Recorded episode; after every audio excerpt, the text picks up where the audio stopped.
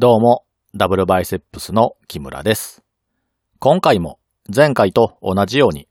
プラトンが書いたメノンの読み解きを行っていきます。著作権の関係から本を朗読するわけではなく、私が読んで重要だと思った部分を取り上げて考察する形式になっていますので、興味のある方はご自身で本を読まれることをお勧めします。前回までの話を簡単に振り返ってみると、ソクラテスとメノンが仮説を立てて推測をした結果、アレテーとは知識のようなものという一応の結論が出ました。アレテーが知識のようなものであるのなら、知識は他人に教え伝えることが可能なのだから、アレテーも同じように教えられるはず。そして、アレテーはみんなが教えてほしいと思っているようなものなので、それを教える能力がある人には、たくさんの弟子や生徒志望の人が集まることで、アレテーの教師という職業が生まれるはずです。この時代は現代のようにネットが進んでいるわけではないので、有名な教師であっても、教えることができる人数には限界があります。みんなが優秀な教師から学びたいと思えば、当然、授業を受ける権利をお金で競り落とす必要が出てくるので、優秀とされる教師の給料は高いはずです。メノンとソクラテスが憶測によって出した結論が正しいかどうかは、高い授業料を取っているアレテの教師がいるかどうかを確認すれば良いだけです。教師はお金をもらって人に教えるのが仕事なので、彼らは自分たちで一生懸命に宣伝をしているはずです。その中でも、特に人気で高い授業料を取っている教師は、すでに名前が知れ渡っていることでしょう。このような人たちであれば簡単に探せそうだし、探す以前にすでに知っていても不思議ではないはずですが、メノンもソクラテスもそんな人たちを見たことがありません。答えを見失いつつあった二人ですが、偶然にも彼らの近くにアニュトスがいました。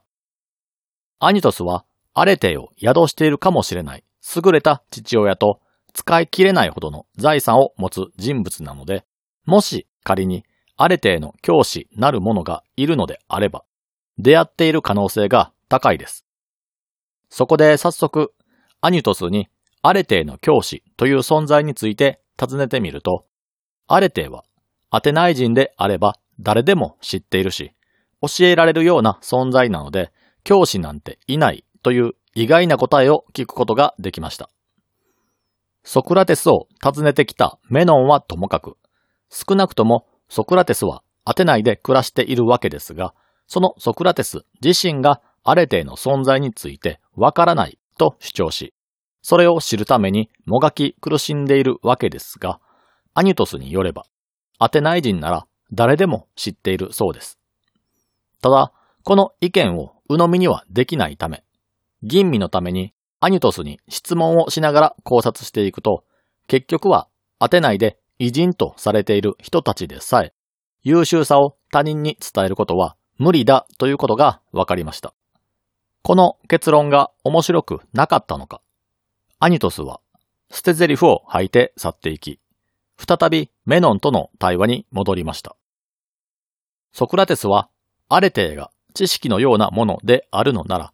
知識と同じように他人に伝えられても不思議ではないのに、実際にはそれを伝えられる者はいないという問題に対して、アレテーは知識という答えにたどり着くことになった仮説の前提を疑います。そして、アレテーに不可欠と思われていた知識は推測に置き換えても成り立つのではないかという意見にたどり着きました。これを聞いたメノンは、アレテーを伴った行動に推測による行動も入れて良いのなら、推測は外れることもあるわけだから、過去の偉人たちが失敗していたことにも頷けると納得するんですが、それに対してソクラテスは、正しい筋道を通って行われた答えは、絶対に間違うことがないので、その意見はおかしいとメノンの納得に対して指摘します。しかしメノンは推測が絶対に間違うことがなく、常に正しい答えにたどり着くのなら、知識とどのような違いがあるのかがわからないと困惑してしまいます。これに対してソクラテスは、そもそもメノンは考えの捉え方が違うとして、ダイダロスの彫像に例えて解説します。ソクラテスの言う考えというのは、周辺情報を集めて仮説を立ててといった感じの論理的な推測のことではなく、何の予兆もなく、ある時突然に宿るような考え、アイデア、ひらめきのようなものです。体の例で言うのなら、反復練習中に突如として入るゾーンのようなもので、人間が意識的にその境地に入るのではなく、何らかの偶然によってある一定の短い間だけ卓越して優れた状態にクラスアップするようなものです。ソクラテスはこの状態のことを神がかりの状態と言い、これはどんな人間であったとしても偶然にこのような状態にはなり得ると主張します。そして人が良い方向へと進もうと思うのであれば、この神がかりの状態に入った時に自分を客観視することで、アレテが宿るとはどのような状態なのかを観察し、その感覚を徐々に自分のものにしていく必要があると主張しました。このソクラテスの主張を踏まえて、先ほどのメノンの疑問である考えと知識の明確な違いについて考えていくと、両者の決定的な違いは、あれてを宿している時間ということになります。何かしらの問題が起こった場合、それを解決するためには、その問題が起こる仕組みを本当の意味で理解し、知識として知っておく必要があります。そうすることで常に問題に対して正しい対応をすることができます。そして、あれてを宿した人とは、あらゆる問題に常に対応できる人間と言い換えることができるので、あらゆる問題に対する知識を持っている人と言い換えることができます。問題というのは数限りなく存在するわけですから、あらゆる問題に対応しようと思えば、それらに共通して当てはまる対処法を知っている必要があります。つまり、真理を知識として得得している必要があります。すべてのものに当てはまる、この宇宙を貫く法則である真理を知識として理解して知ることができれば、どんな物事にも適切に対応できて、自分自身だけでなく、その他の人間であっても絶対的な幸福に導くことができます。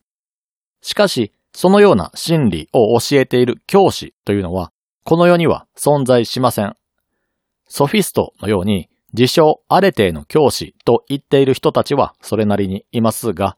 彼らがアレテーを知らないことは、プロタゴラスとの対話でも明らかになりました。つまり、この世には、真理を知識として得得して、それを伝えられるような人間はいないということになります。この理屈で言えば、アレテを宿した人は、この世には一人もいないとも言えます。しかし、ソクラテスの主張によれば、あらゆる問題に対応できるような知識を持っていなかったとしても、偶然にも神がかりの状態になって、あらゆる問題に対応できる状態になるタイミングは訪れます。真理を知ってあれてを宿した人間も、神がかりの状態になった人間も、どちらのものが下す決断も常に絶対に正しく、間違うことはないので、この両者に違いはないのですが、神がかりの状態は長くは続きません。大抵の場合は、わずかな時間で神がかりの状態が解けて普通の状態に戻ってしまう一方で、真理を知識として得得している人間は、常に正しい判断を行い続けることができるため、この両者では、あれてを宿している時間が違うことになります。つまり、何らかの法則を身につけることによって、常に正解を選び続けることができる人間のことを、あれてを宿した人とするのならば、何らかの偶然によって、一時的にそのような思考方法が宿る神がかりの状態も、その瞬間だけを切り取れば、アレテを宿していることになるので、それも、アレテを宿す人と読んでも良いだろうということです。そして、ソクラテスが言う、ダイダロスの彫像が目の前に現れたとき、つまり神がかりの状態になった際には、自分自身のその状態を注意深く観察することで、徐々に自分のものにしていく努力が必要だということです。そして、アレテに関してもう一つ重要な点としては、人が起こす結果としての行動ではなく、思考プロセスの方を重要視するということです。これまでの対話編でも勇気を取り扱った際に討論されましたが、臆病者と勇者がいたとして、彼らは正反対の存在ですが、では彼らの取る行動は常に正反対なのかというと、そんなことはありません。絶対に勝てない相手が目の前に現れて、戦ったとしても無駄死にすることが確定している場合は、アレテを宿した勇気を持つ勇者は、無謀な戦いを行わずに撤退するでしょう。では、臆病者の場合はどうかというと、当然のことですが、自分の命惜しさに撤退するでしょう。両者が取る行動は、撤退という全く同じ行動ですが、では、同じ行動を取ったのだから、両方が勇者、または臆病者になるのかといえば、そうはなりません。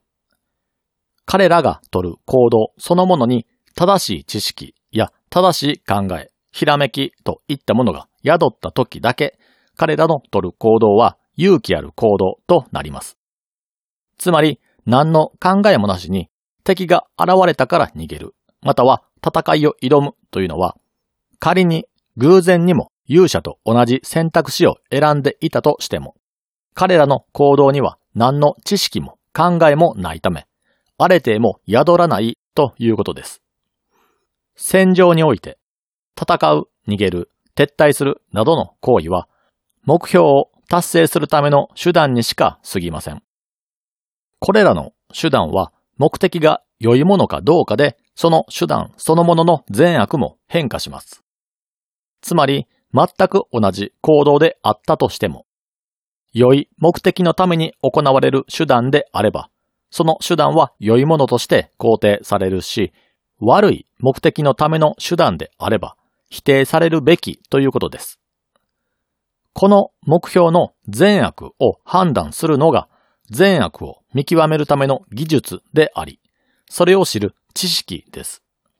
ただ、これまでの考察によって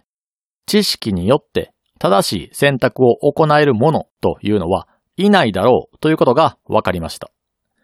これは今現在はそのような人物がいないのか、それともこれから先も知識によってあれてを宿す人は現れないのかは分かりませんが、少なくとも今までの歴史の中では現れていないので、いないものとします。しかし、善悪を見極める技術を持っていなかったとしても、神がかりの状態における考えでも同じように正しい判断をすることが可能です。ということは、今までの歴史の中でアレテを宿しているかもしれないとされている人は、知識によってアレテを宿したのではなく、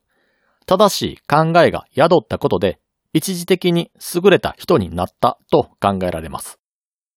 つまり、今まで偉人とされてきた人は、偶然にも目の前にダイダロスの彫像が現れたことによって、正しい目標が設定できて、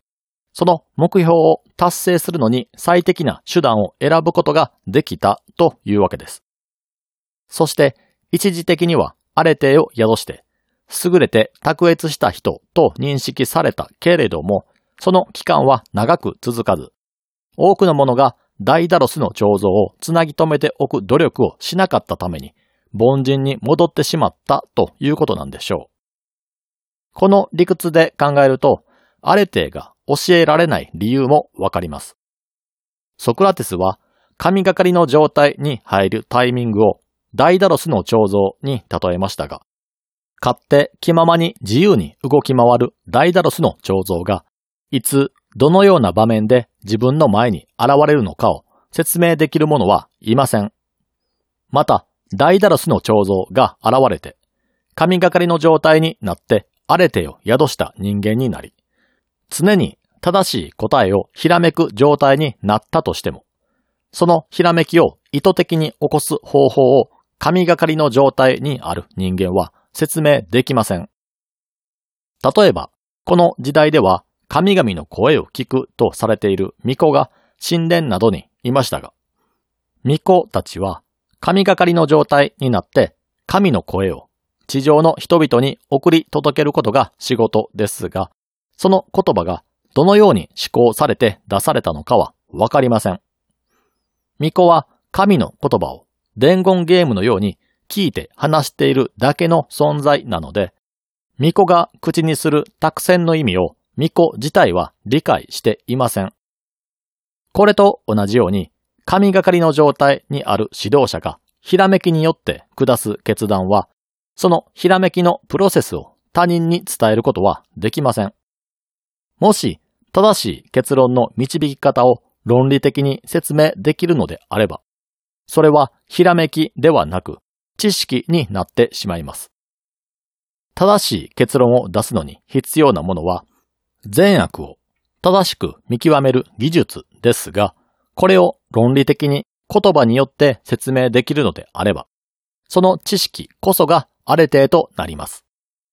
その善悪を正しく見極める技術が人に説明できる形式で本当に存在するのなら、そのような人類にとって有益な情報はもっと世間に広まっていても良いでしょうし、金を取って教えるという職業が現れても不思議ではありません。しかし実際にはそのようなあれての教師は存在しないので、神がかりの状態にあるものは自分がなぜそのような決断を下したのかを論理的に説明することはできないことがわかります。神がかりの状態になったものは自分がなぜ良いアイデアをひらめいたのかを説明することはできませんが、あれてを宿している状態であるために、自分の出した答えが正しいことは確信を持っているということです。偉人とされている優秀な指導者は、その任期中に数多くの決断をしなければならなかったと思います。結果として、歴史上で偉人や賢者と呼ばれる者たちが存在するのは、彼らの選んだ選択肢が正しかったからです。間違った選択肢を選ばなかったからこそ、一時的であれ、国は良い方向へと進んでいくことができたわけですが、では彼らは正しい決断を選ぶための知識を持っていたのかというと、そんなものは持っていません。もし彼らが良い方向へと進む方法を知識として持っているのであれば、彼らの息子はその知識を教えてもらっているはずなので、正しい道を選べる力を持っていることになります。しかし実際にはそんなことはなく、彼らの息子も、そして彼ら自身もそんな知識は持っていません。偉人とされている指導者は何らかのタイミングで神がかりの状態となり、どこからともなくやってきたひらめきによって正しい行動を確信し、実行しているに過ぎません。この行動はどこからともなく告げられる神の言葉を聞き、それをそのまま伝えている巫女や、どこからともなくやってくる対象の運命やビジョンを見て助言を行う占い師たちと同じです。巫女も占い師も、そして優れた指導者も、自分たちの主張する答えがどのようにして導き出されたのかは何一つ理解はしていません。最善へと向かう道を選択する知識を持ち合わせていないのに、それでもどこからともなくやってきたアイデアによって正解を選び続けることができるというのは、神からのお告げを聞いているのと何ら違いはありません。古代ギリシャ時代では、優れた人間や人知を超えた存在のことを神と呼んでいましたし、卓越した人間以上の能力を持つ人を神のような人と呼んだりもしました。また、自分自身が優れた能力を持っているというのを宣伝するためにも、自分は神の子だと主張する者もたくさん存在しましたが、彼らはまさに自分自身の知識や能力ではなく、それ抜きで神的な運命のようなものによるひらめきによって卓越した状態を体現しているとも言えます。以上のことをまとめると、アレテを宿すとは、運動の才能のように生まれつき備わっているものではなく、かといって学習によって後から学ぶものでもありません。アレテを宿す状態とは、何らかの偶然や運命によって、神的なものがその身に宿っている状態のことで、それを宿している状態の時に下す決断は、すべてが正しい神がかりの状態だと推理することができます。そしてソクラテスは、メノンが今回の対話で納得した内容をアニトスに伝えて説得してみてはどうだろうかと進めます。今回、二人の対話によって明らかになったことは、アニトスが漠然とアレテーとはこんなものと思い込んでいる答えよりも良い優れた答えだと思われます。その良い考えをアニトスに伝えて彼を説得することができれば、それがアテナイを良くする一歩になるのではないかとして対話を終えます。これでメノンの対話編は終わりますが、次回から2回ほどでメノン全体を振り返るまとめ会をしていきます。それでは皆さん、さようなら。